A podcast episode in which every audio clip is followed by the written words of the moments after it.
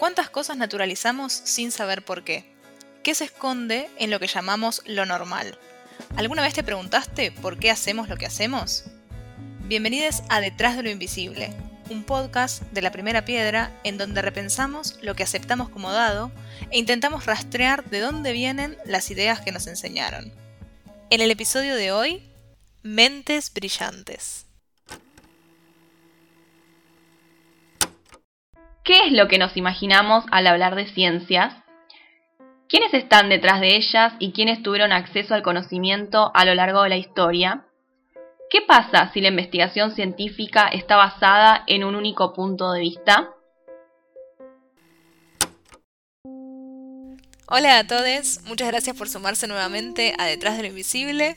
En este episodio del podcast vamos a estar hablando un poco sobre ciencia, sobre científicos y científicas y intentar descifrar un poco de dónde viene eh, la idea que tenemos de quienes tienen acceso al conocimiento científico. Así que, como siempre, me acompaña mi compañera Lau. Hola Lau, ¿cómo estás? Hola Lu, ¿todo bien vos? Todo bien. Así que ya estamos listas para arrancar este episodio, pero antes queríamos recordarles que Detrás de lo Invisible es un podcast que forma parte de la revista La Primera Piedra, y que logramos hacer gracias al aporte de todos nuestros seguidores. Recuerden que pueden colaborar eh, a partir de 200 pesos mensuales o con el valor de un cafecito. El link está en la descripción de este podcast y además si se suscriben mensualmente van a poder recibir el newsletter semanal de Gustavo Justo y Tamara Grosso, un sinónimo para la palabra amor. Sí, y en la descripción del podcast, además del link para colaborar, también van a encontrar otro link donde pueden dejarnos su mail para recibir las notificaciones cada vez que lanzamos un episodio nuevo. Así no se pierde ninguno y podemos seguir en contacto con todas las novedades sobre Detrás de lo Invisible. Ahora sí, estamos listas para arrancar. Eh, como dije antes, en el episodio de hoy vamos a estar hablando un poco sobre ciencia y vamos a empezar preguntándonos cuál es la representación social de la ciencia. A pesar de los avances y del cambio de época, vale la pena preguntarnos si pudimos despegarnos por completo de esa representación histórica del científico como un varón cis blanco. Nos hemos chocado a lo largo de la historia muchas veces con esta idea de el científico loco como un hombre que experimenta con su tubo de ensayo solo en un laboratorio. Entonces, esto, más allá de quiénes son los científicos, nos lleva a preguntarnos cuáles son las ciencias que son legítimas. Eh, ¿Son solamente las ciencias naturales? Y, digamos, ¿quién dijo cuál era el punto de vista central desde el cual se iba a contar la historia de la ciencia? Bueno, este es un tema muy interesante y muy amplio que podemos empezar analizando a partir de algunos datos concretos, ¿no? Hay que tener en cuenta que hoy en día menos del 30% de los investigadores del mundo en las áreas de ciencia, tecnología, ingeniería y matemática son mujeres. Esto según los datos de la Organización de las Naciones Unidas para la Educación, la Ciencia y la Cultura, o sea, de la UNESCO. Em, y hay que tener en cuenta que este estudio de la UNESCO también concluye que a pesar de que en la actualidad más mujeres están ingresando en las universidades y en las carreras de ciencia, la mayoría no continúa su carrera hacia un doctorado o un cargo de investigación a nivel profesional. Y estos resultados, bueno, en realidad no son tan llamativos si eh, consideramos que hasta el momento hay un mayor número de mujeres estudiando en las universidades, en el resto de las carreras, lo cual no se refleja en una mayor cantidad de mujeres en puestos de poder, ya sea en empresas privadas como también en cargos políticos. O sea, este es un techo de cristal, ¿no? Del que venimos hablando en episodios anteriores que hace que incluso en los países en los que la brecha de género eh, en el ingreso a las, universidades, a las universidades es menor, no haya una equidad a la hora de escalar en lo que es la carrera universitaria, en donde la maternidad también concebido, visto como un estigma eh, y como una traba el progreso de una carrera y el peso del trabajo doméstico no remunerado, hacen que a lo largo de la historia las mujeres se hayan encontrado con obstáculos que les impidan triunfar en sus respectivas áreas de investigación. Sí, y si hablamos específicamente de la situación en Argentina, vemos que en la actualidad un 52% de los investigadores son mujeres, lo cual la realidad es que nos posiciona en una situación de privilegio con respecto a la media mundial, que dijimos que era de 30% de mujeres en puestos de investigación científica. Sin embargo, si tomamos por ejemplo lo que sucede al interior del CONICET, vemos que el porcentaje de mujeres disminuye a medida que aumenta el rango. Entonces, en el caso de la categoría más alta, que son los investigadores superiores, el porcentaje de mujeres es solo del 25%. Y lo mismo ocurre con las mujeres trabajando en ciencia en el sector privado, que es donde se alcanzan los mayores salarios en Argentina, y allí solamente el 29% de las científicas son mujeres. Otra realidad es que en la actualidad les becarias doctorales y postdoctorales del CONICET no son considerados trabajadores y por lo tanto no cuentan con la seguridad laboral de tener licencias por paternidad o una obra social que cubra su núcleo familiar.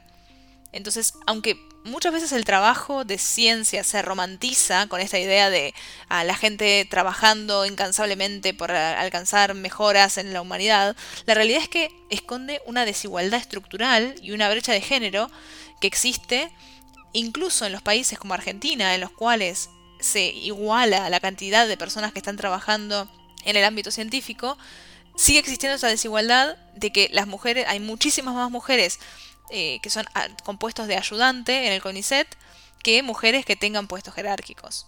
Esta es una de las razones por la cual desde el año 2012 el 11 de febrero se celebra como el Día Internacional de la Mujer y la Niña en la Ciencia, una fecha que busca visibilizar el rol de las mujeres científicas y también la importancia de fomentar la curiosidad por la ciencia en las niñas.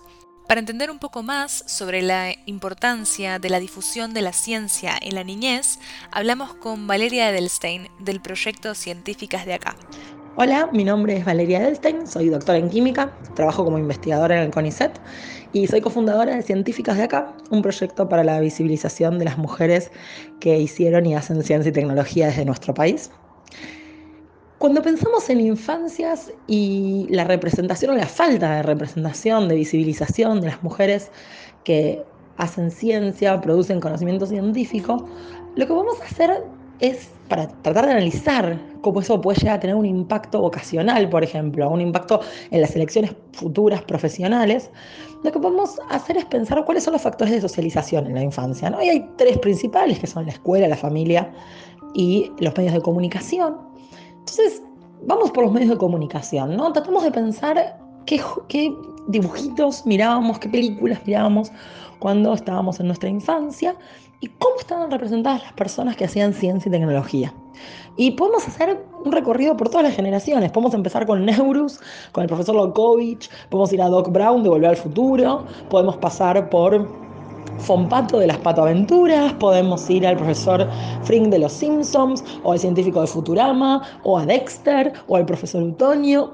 Tenemos una variedad enorme de representaciones de aquellas, aquellos seres que hacen ciencia y tecnología y que tienen en común. Bueno, que todos usan guardapolvo, como si la ciencia solo se pudiera hacer en un laboratorio, que todos trabajan en soledad, están medio chiflados, como si la ciencia no fuera un trabajo colaborativo. Pero además, y esto es lo que salta a la vista inmediatamente, son todos varones. Es muy difícil encontrar representaciones científicas en los medios de comunicación. Y eso por supuesto que tiene un impacto. Tiene un impacto porque lo que ocurre es que es difícil imaginárselo siendo una chica como un universo posible. ¿Por qué nos vamos a imaginar haciendo ciencia y tecnología si nunca vimos mujeres haciendo ciencia y tecnología, por ejemplo, en los medios de comunicación?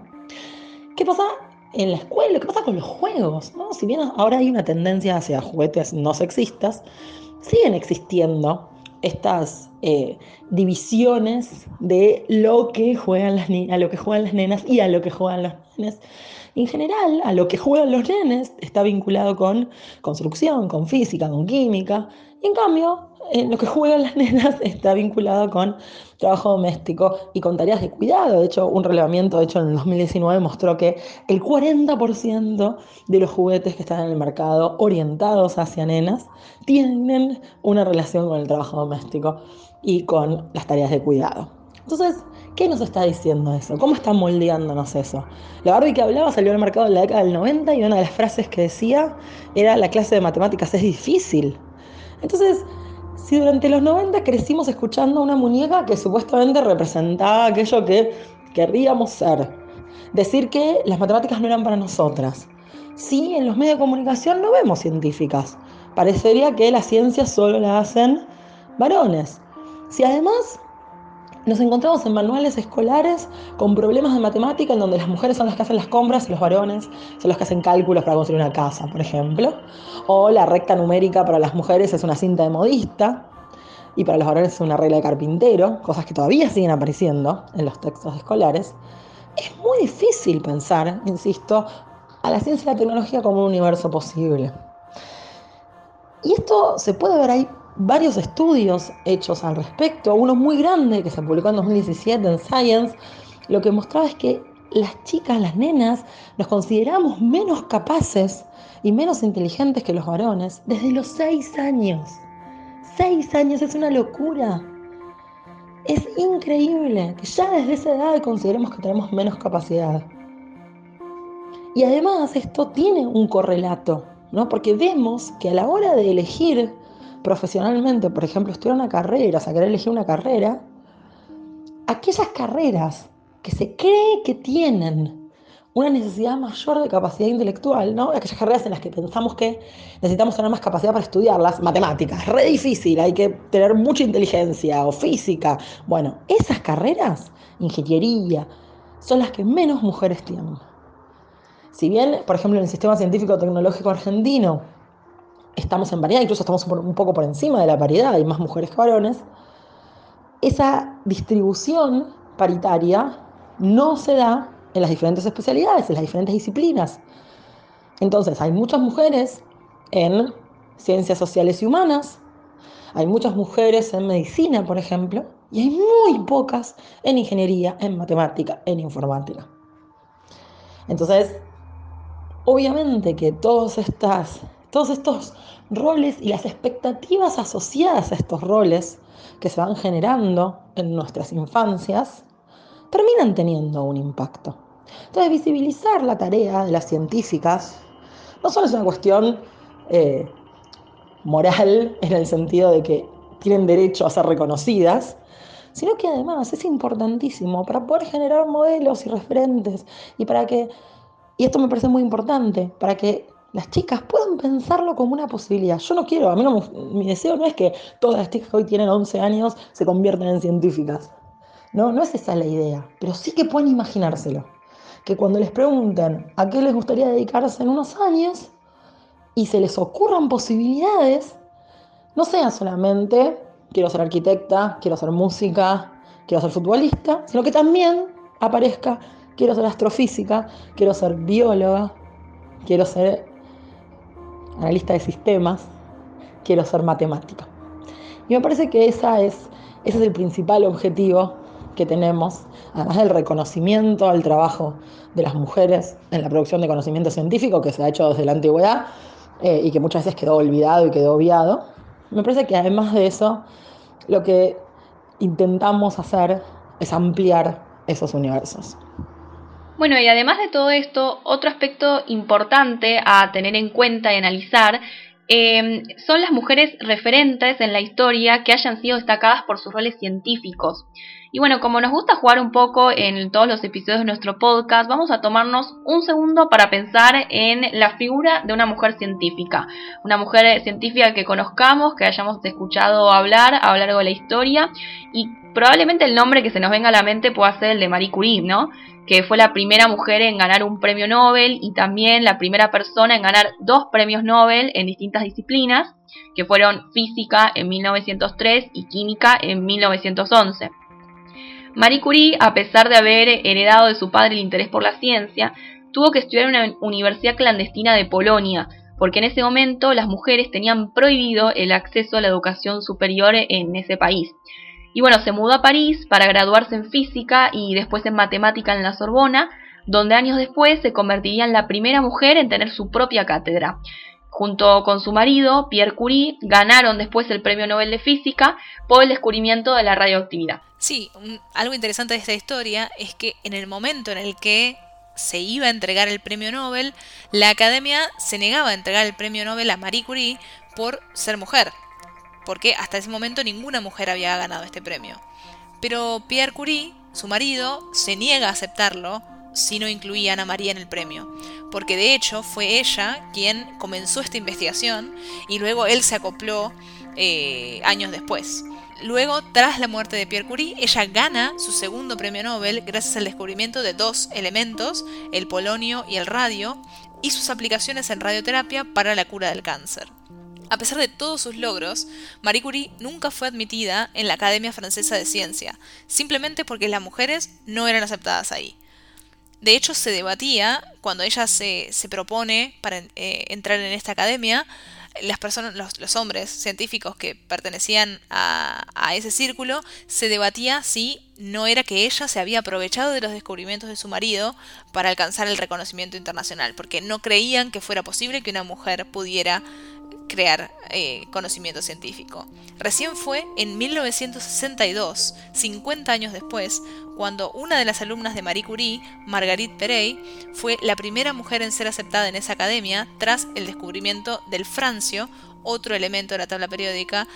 Todo esto se puede ver un poco también en, la película Madame Curie que está en Netflix, eh, donde se retoma un poco la historia y, y los obstáculos que tuvo esta científica allá por el año 1900. Y bueno, un dato interesante de esto eh, es que desde que Marie Curie obtuvo el premio Nobel en 1903 al día de hoy, únicamente 23 mujeres ganaron el premio Nobel de Física, Química o Medicina, mientras que en el mismo lapso del tiempo recibieron el galardón 572 hombres. Hay que tener en cuenta también que Marie Curie ganó su primer premio Nobel en un contexto, además, en el que las mujeres ni siquiera tenían permitido votar, ¿no? El siguiente premio Nobel otorgado a una mujer en la historia fue hecho a la hija de Pierre y Marie Curie, que eh, ganó en 1935 el premio Nobel de Química. Y de los 23 premios otorgados a mujeres en la historia, 12 fueron del año 2000 a la fecha. Entonces se nos hace difícil no preguntarnos, ¿no? ¿Cuántos descubrimientos podrían haber alcanzado las mujeres si hubieran podido estudiar y ser valoradas por la academia en igualdad de condiciones que los hombres? Como hablamos un poco en el, episodio sobre tecnología y sobre inteligencia artificial, acá también entra en juego ese estereotipo del hombre como el genio solitario y como el genio eh, individual. Y acá también otro dato interesante relacionado a esto.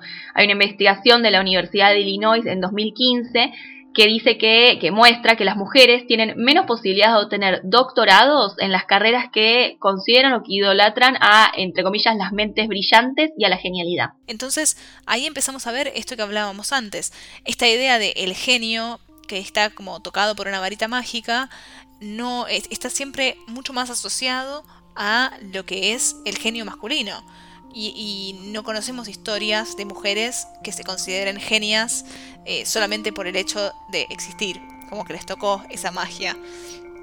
Hay una investigación muy interesante de la Facultad de Exactas de la UBA en la que se analizaron las 11.500 películas más taquilleras de los últimos 50 años y se hicieron correr los subtítulos a través de un programa de inteligencia artificial para determinar si las palabras brillante, genio e inteligente se encontraban más cerca de pronombres masculinos o de femeninos. Es decir, si en las películas más taquilleras que forman un poco nuestro, nuestro imaginario social, era más fácil encontrar frases como él es brillante o ella es brillante.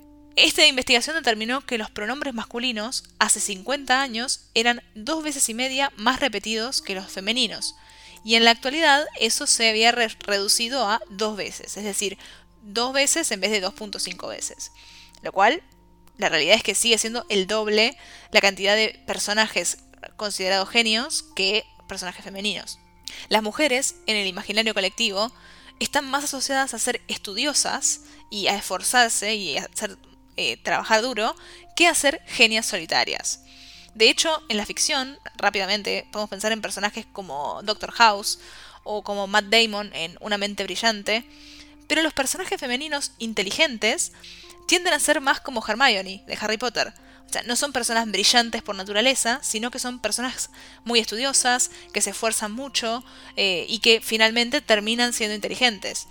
Eh, eso define mucho la forma en la que entendemos la inteligencia y la genialidad eh, sesgada por el género.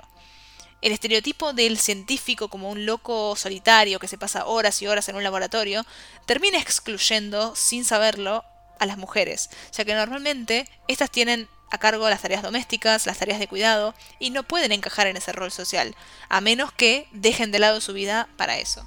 Y bueno, todos estas, estos rastros ¿no? que encontramos en el imaginario colectivo, en el imaginario popular, en todo lo que venís mencionando, en las películas, eh, todo esto como venimos haciendo otros episodios del podcast, podemos analizar eh, de dónde viene, eh, podemos tratar de encontrar las huellas históricas de todos estos estereotipos que en la práctica terminan limitando el acceso a trabajos, a producción de investigaciones y bueno, en definitiva, la posibilidad ¿no? de crear avances concretos y reales en términos de igualdad de género.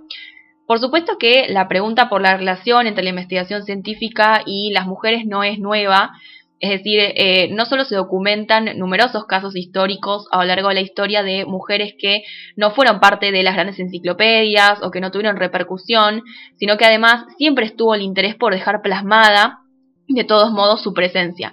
Incluso se pueden rastrear en el siglo XVII la publicación de algunos libros como eh, uno que se llama Historia de las Mujeres Filósofas de 1690 del francés Gilles Menage, en un intento de dar cuenta de los logros de mujeres filósofas antiguas y contemporáneas, tratando y promoviendo eh, que las mujeres fueran admitidas en ese momento en la Academia Francesa.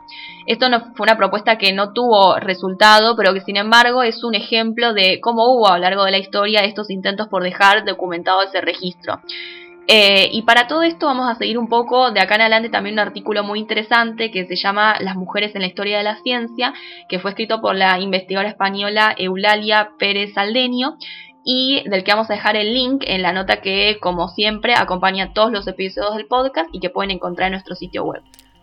Sí, la autora cuenta en este artículo cómo a mitad del siglo XVIII aparecieron también las primeras enciclopedias específicas sobre la mujer en las ciencias naturales y más específicamente en la medicina, donde se buscó, en cierta forma, llenar un vacío histórico y donde se dejaron escritos los aportes de las mujeres en todos los campos en los que aparecían.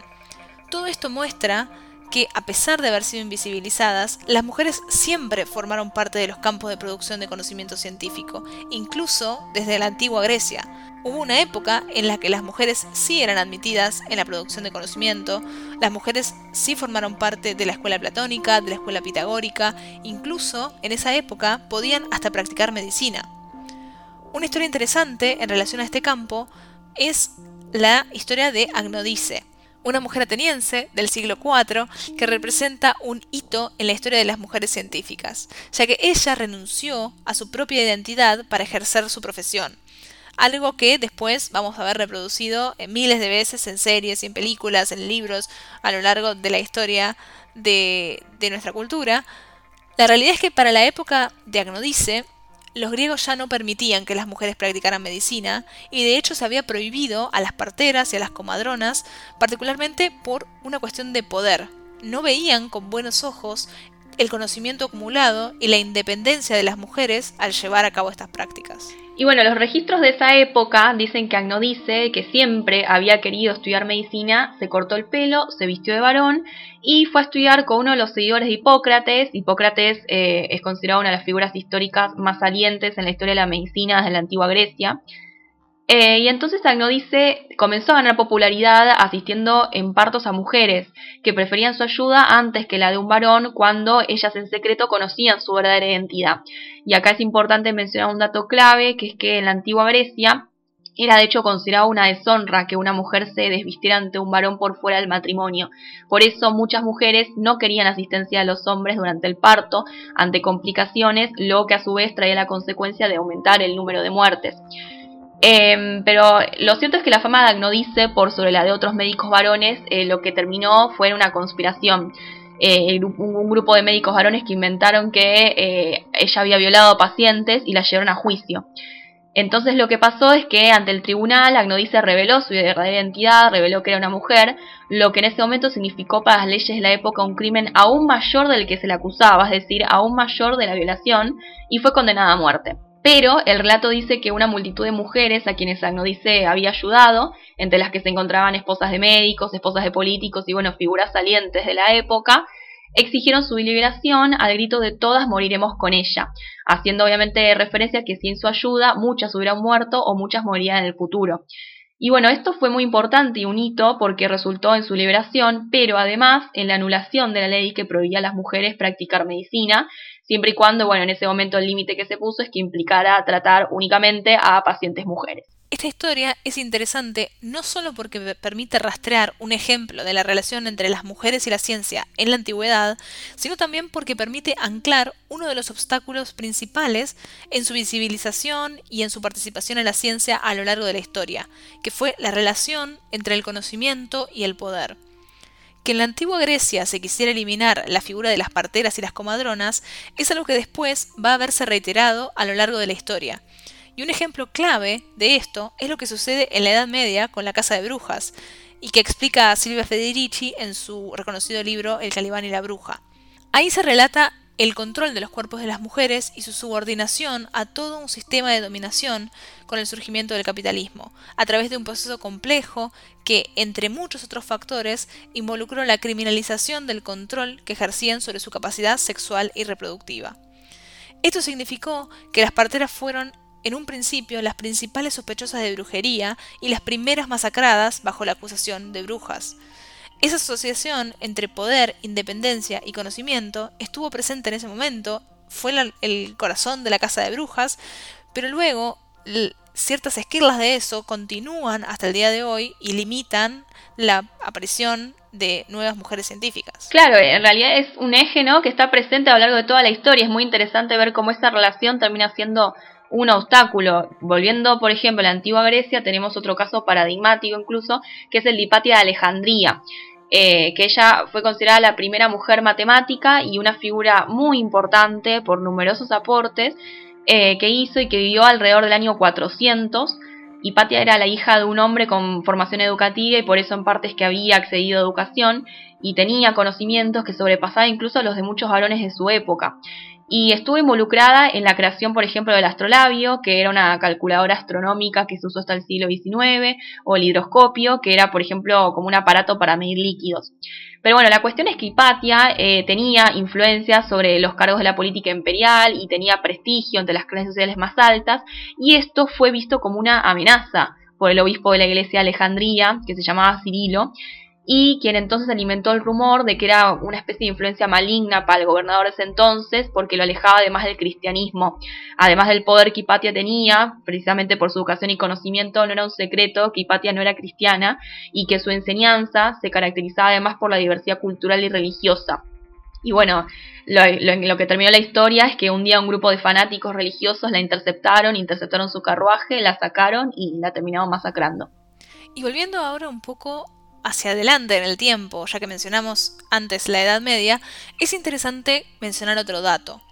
Durante el periodo de la Edad Media, la opinión clerical que predominaba era que enseñar a la mujer añadía maldad a la malicia natural que ellas tienen, eso era lo que se pensaba en esa época, y que también la enseñanza a las mujeres amenazaba el orden establecido del hogar y engendraba laxitud en las tareas domésticas y generaba discordia en los matrimonios. Estas eran las ideas que se basaban en supuestos marcos ideológicos y que reinaban en la época de Aristóteles y de Galileo y se mantuvieron hasta el siglo XVII. La escritura y el conocimiento en general eran considerados particularmente para las mujeres como una fuente de tentación y de pecado. La única forma de sortear eso era a través de la vida monástica, pero hubo una excepción, que fue la Escuela Médica de Salerno, de donde salieron muchas mujeres importantes. Con el Renacimiento y la denominada Revolución Científica, que sentó las bases de la ciencia moderna, son también muchas las evidencias de la participación de las mujeres en el campo científico, y también de las críticas de la sociedad. Una de ellas son las sátiras contra las mujeres, que se convirtieron en un género muy difundido en esa época. Son relatos donde se toman las figuras de mujeres que participaban de trabajos científicos y se las ridiculizaba o se las encasillaba como ingenuas o locas. También estaban las revistas científicas para damas, que surgieron al ser excluidas las mujeres de las sociedades científicas, pero la realidad es que esas sociedades científicas que excluían a las mujeres terminaban siendo los órganos principales de comunicación, donde se difundían los logros, se controlaba, se formalizaba esa comunidad científica internacional. Entonces el hecho de que las mujeres no pudieran participar ya demostraba que estaban completamente aisladas de lo que estaba pasando al interior de la comunidad científica. Claro, y acá es clave eh, lo que pasa en este periodo, que es la institucionalización de la ciencia y que trajo varias consecuencias. Em, porque bueno, en esta época las academias científicas del siglo XVII eh, toman, retoman la tradición clerical, lo cual explica también la exclusión de las mujeres, pero a su vez eh, se acentúa la idea de que bueno, las normas institucionales no tienen que entrar en conflicto con los valores sociales, que los valores sociales en esa época eran principalmente no machistas, donde la mujer, bueno, como venimos diciendo, tenía ciertos roles y no pertenecía al ámbito científico. Eh, por lo tanto, eh, esto es importante porque sobre esta base y estos valores sociales sobre los cuales se institucionaliza la ciencia, pero se difunde la idea de esta imparcialidad y neutralidad de la ciencia. Es decir, la institucionalización de la práctica científica es un momento clave de la historia que eh, explica ¿no? esta exclusión de las mujeres hasta la actualidad. Porque bueno, además, teniendo en cuenta en general que una vez que una actividad se institucionalice, se profesionalice, como hemos visto también en otros episodios del podcast, el papel de las mujeres en determinadas actividades termina siendo menospreciado y marcándose así la división sexual del trabajo, quedando relegadas a otras disciplinas eh, concretas. Sí, y en definitiva, esto es lo que pasa en muchísimos campos y actividades cotidianas en las que aún hoy en día se siguen reproduciendo o arrastrando estos prejuicios a pesar de haberse realizado ciertos avances. Eso obviamente se entiende que se ha avanzado, como hablábamos antes en el caso de los premios Nobel, del 2000 para acá se lograron la mayor cantidad de premios Nobel que en los 100 años anteriores. Entonces, eso nos demuestra que cada vez hay más mujeres en, trabajando en ciencia, pero la realidad también es que, como vimos en el caso del deporte, lo que analizamos de discriminación histórica, que ahora está muy en boga con el tema de los Juegos Olímpicos, o como hablamos de temas de inclusión de mujeres en tecnología, o de cómo se toma a las mujeres al diseñar los autos, todas esas cosas nos demuestran que no hay tiempo que perder. Eh, es hora de que a pesar de que las cosas van lentamente cambiando y mejorando, esa brecha de género tiene que desaparecer. Y también como hablábamos en el primer episodio, cuando hablamos sobre medicina, el hecho de que las mujeres en un primer momento no formaran parte de las academias de medicina ni de los lugares donde se producía conocimiento, lo que generó fue que durante muchos años hubiera problemáticas y temáticas que ni siquiera eran tomadas en cuenta, eran completamente ignoradas en, el, en términos médicos porque no había mujeres que estuvieran en esas academias o en esos círculos de, conocimiento científico. Entonces, ¿cuántos temas quedan por, descubrirse y por debatirse si comenzamos a incluir una igualdad de condiciones para todos les quieran participar en el mundo científico. Claro, bueno, y entonces, como siempre, vamos a dejar abiertas muchas otras preguntas que se derivan de todo lo que venimos hablando hoy, ¿no? De qué otros aportes históricos y de qué otras figuras nos estamos olvidando o de cuántos avances nos estamos perdiendo hoy en día.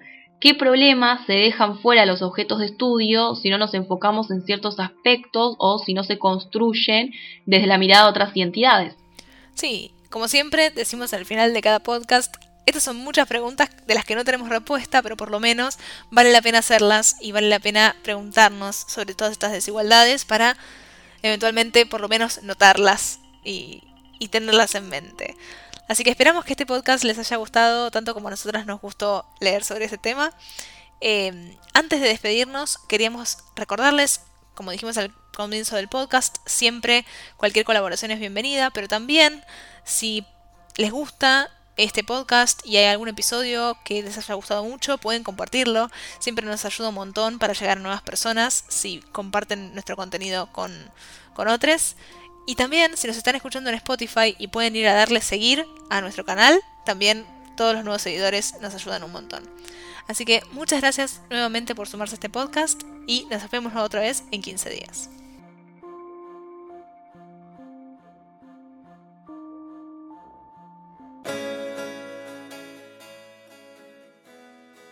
Detrás de lo Invisible es un podcast de la revista La Primera Piedra. Pueden seguirnos en Instagram y Twitter como arroba revista LPP y acceder a todas nuestras notas en laprimerapiedra.com.ar. Además, si quieren colaborar para que podamos seguir haciendo nuestro trabajo, pueden ingresar al link en la descripción de este podcast o en laprimerapiedra.com.ar barra colabora.